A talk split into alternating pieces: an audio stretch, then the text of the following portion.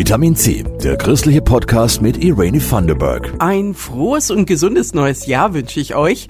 Auch in diesem Jahr freue ich mich natürlich, euch regelmäßig den Vitamin C Podcast zu präsentieren. Heute starte ich gleich mal mit wirklich interessanten Neuigkeiten für alle, die mit mehr als einer Sprache aufgewachsen sind.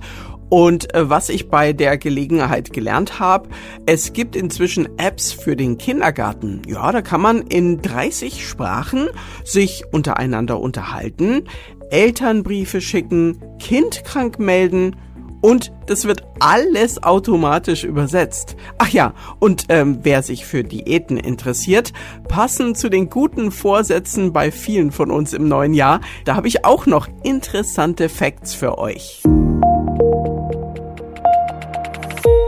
Ziemlich oft kommen inzwischen Kinder in den Kindergarten und können kein Wort Deutsch.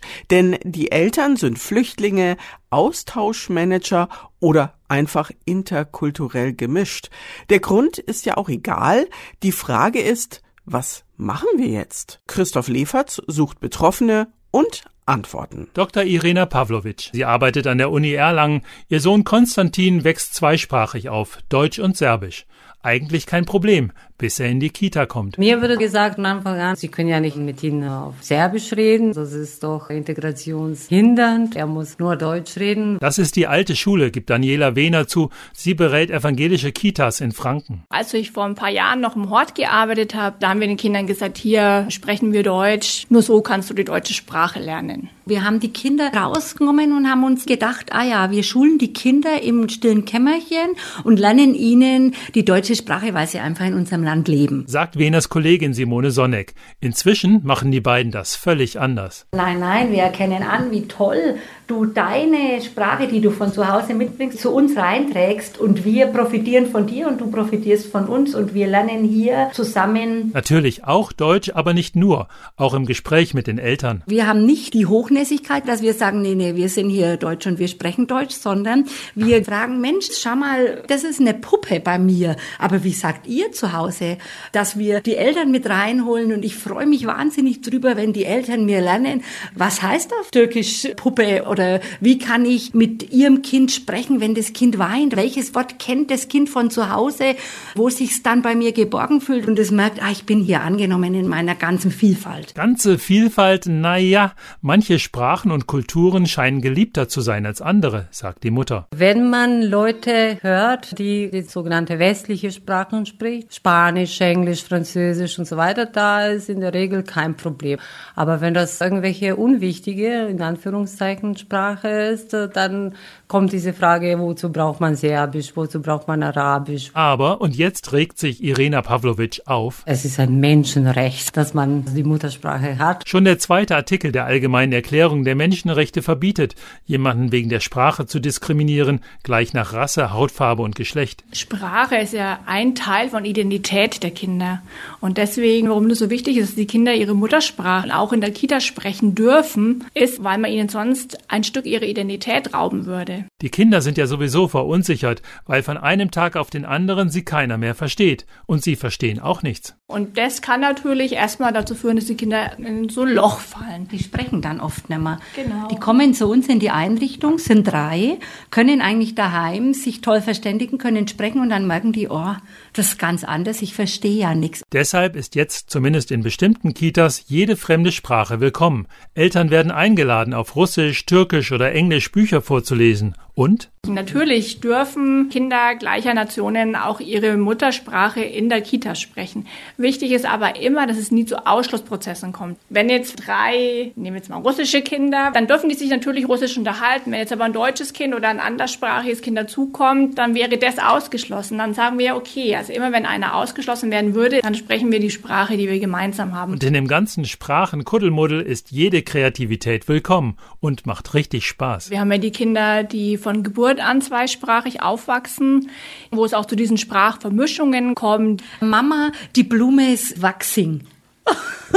Zum Beispiel, die Blume ist da, die wächst und die ist wachsing. Ja, darf das Kind so reden? fragt sich die besorgte Mutter. Mischen einen Satz, das auf gar keinen Fall. Doch, doch, sagen die Expertinnen. Die verbinden zwei Sprachstrategien. Die Blume ist wachsing, hätte man früher gesagt, das ist ein Fehler. Heute sagen wir eben, das ist eine hohe Kompetenz, weil das Kind zwei Strategien so miteinander verknüpft von dem, was es mitbringt. Sagen Daniela Wehner und Simone Sonneck vom Evangelischen Kita-Verband Bayern. Also gut, wir haben geklärt, welche Sprache man wann in der Kita spricht oder lernt. Aber erstens macht das längst nicht jede Kita so. Und wie macht man das zu Hause? Wenn also Kinder zweisprachig oder vielleicht sogar dreisprachig aufwachsen, zum Beispiel Vater Türkisch, Mutter Polnisch, Kindergarten Deutsch, ist das ein Handicap für die Kinder oder die Pole Position fürs Leben? Und was müsste man tun, politisch und privat, damit es gut läuft für die Kinder. Daniela Wehner vom Evangelischen Kita-Verband Bayern hat einen guten Tipp für die Kita und zu Hause. Kinder können zum Beispiel gut lernen durch ein mehrsprachiges Bilderbuch. Wir lesen in der Kita auf Deutsch, da haben die Eltern die Möglichkeit, es vielleicht mitzunehmen und zu Hause in Arabisch zu lesen. Und dadurch verknüpft sich das Wissen, weil die Kinder in beiden Sprachen bestimmte Begriffe hören. Ich habe jetzt zum Beispiel die kleine Raupe Nimmersatt gemacht und das gibt's bei uns in der Kita als deutsches Buch. Und dann habe ich aber die Möglichkeit, den Eltern zum Beispiel einen Link mitzugeben und da können sie dieses Buch in 27 Sprachen runterladen, ohne irgendwelche Kosten zu haben. Sagt Veners Kollegin Simone Sonneck.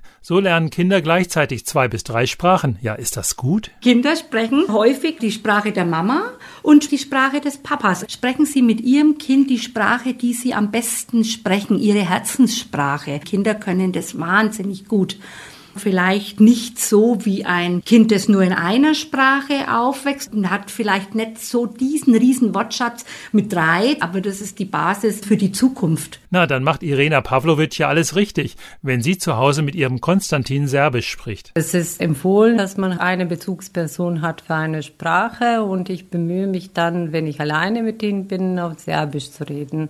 Er war zweimal in Serbien und dann hat er auf perfekten Serbisch angefangen zu reden. Man muss also beide Sprachen pflegen. Simone Sonneck hat eine gute Idee wie. Zu Hause zum Beispiel Serbisch und Wenn Sie das Haus verlassen, dann wäre es toll, wenn Sie versuchen, mit dem Kind Deutsch zu sprechen. was überhaupt nicht funktioniert. Also äh, Kind vor einen deutschen Fernsehsender zu setzen, das Kind lernt dabei nichts. Und übrigens genauso wenig bei einem fremdsprachigen Fernsehprogramm.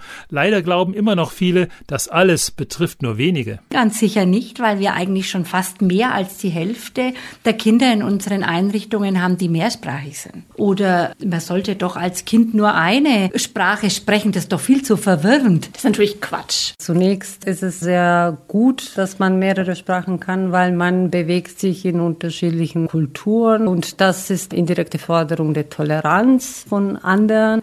Dann hat man auch Vorteile, dass man dann bei weiteren Sprachen sehr viel schneller das aufnehmen kann. Deshalb hat die Bundesregierung in den letzten acht Jahren Kitas mit 1,7 Milliarden Euro gefördert, wenn sie ein mehrsprachiges Konzept haben. Und da geht es nicht darum, früh schon Englisch zu trainieren, man kann auch arabische Bücher vorlesen, das fördert genauso. Die Kinder, die Englisch hatten in der Kita, die wissen das nimmer in der dritten Klasse, was sie da im Kindergarten gelernt haben. Die Kinder verstehen ja nicht, wenn die Mutter das arabische Buch vorliest, aber die haben die Klangfarbe dazu. Das geht nicht ums Verständnis, das geht wirklich um eine andere Sprache zu hören. Zehn Prozent der deutschen Kitas sind inzwischen Sprachkitas.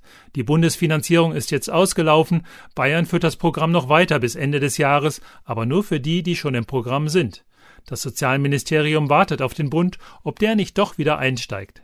Durch die Förderung haben die Sprachkitas auch digital, die anderen abgehängt. In allen meinen Einrichtungen gibt's mittlerweile diese Apps. Da kommuniziert die Kita mit den Eltern in gut 30 Sprachen übersetzt.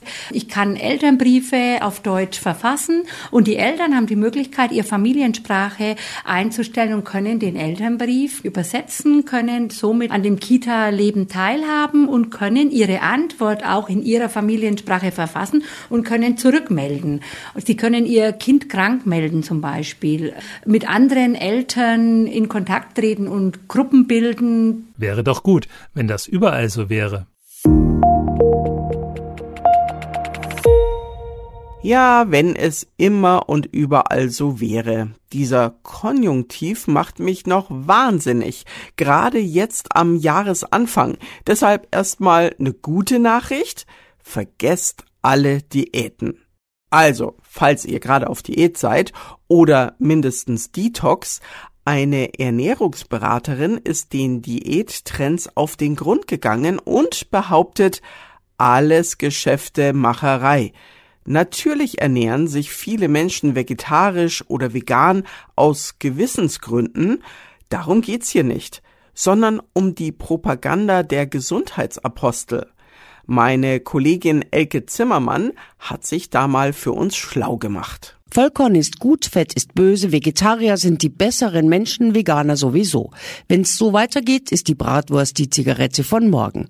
Ernährungsberaterin Katharina Schickling. Ich glaube, dass dadurch, dass es diese Not, wir müssen überhaupt was auf den Tisch kriegen, nicht mehr gibt, in dieser Luxussituation Essen so ein bisschen den Stellenwert von einer Art, ich würde fast sagen, Ersatzreligion bekommen hat. Ausgelöst von Diätassistenten, die eigentlich für Kranke zuständig waren. Jetzt ist die Zahl der Kranken ja immer kleiner als die Zahl der Gesunden. Also einen Weg zu finden, den Gesunden einzureden. Essen ist so kompliziert, das kannst du nur mit Fachberatung, war natürlich sehr schlau. Seither wechseln die Esstrends und wir vertrauen auf Mittelmeerkost und Eskimos, die angeblich keinen Herzinfarkt bekommen. Katharina Schickling hat jede Menge Studien gewälzt, mit dem Ergebnis Ernährung spielt für die Gesundheit eine ganz, ganz kleine Rolle. Viel entscheidender sind Faktoren wie Stress, Rauchen, Bewegung oder Vererbung. Deshalb sollte es für gesunde Menschen keine guten oder bösen Lebensmittel Lebensmittel geben. Mit frei von Produkten füllen sie höchstens die Geldbeutel der Hersteller. Wenn ich mir jetzt mal die Zutatenliste von so einem glutenfreien Brot anschaue, das ist ein Chemiebaukasten. Und wenn ich Zöliakie habe, dann ist es gut, dass es das gibt, weil ich dann trotzdem ein Brot zum Frühstück essen kann. Aber wenn ich das nicht hab, kann ich's auch lassen. Katharina Schickling hat für sich und ihre Familie eine Regel aufgestellt. Dinge, die meine Oma nicht kannte, da bin ich immer ein bisschen vorsichtig. Und? So schade das ist, aber ich kann mich nicht gesünder essen als gesund. Und zum Schluss noch die schlechte Nachricht? Dauerhaft weniger wiegen funktioniert nur mit dauerhaft weniger Essen. Aber das bitte ohne Reue, denn Sünden gibt es beim Essen nicht.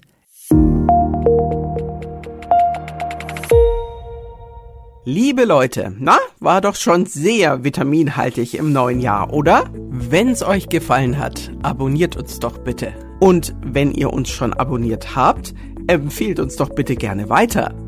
Wie immer sage ich Dankeschön an die Redaktion und zwar an Jasmin Kluge und Christoph Leferz. Ich wünsche euch eine gute Zeit. Bis zum nächsten Mal. Eure Irene. Das war Vitamin C, der christliche Podcast. Für Fragen oder Anmerkungen schreibt uns an pod-vitaminc.epv.de. Vitamin C, jeden Sonntag neu.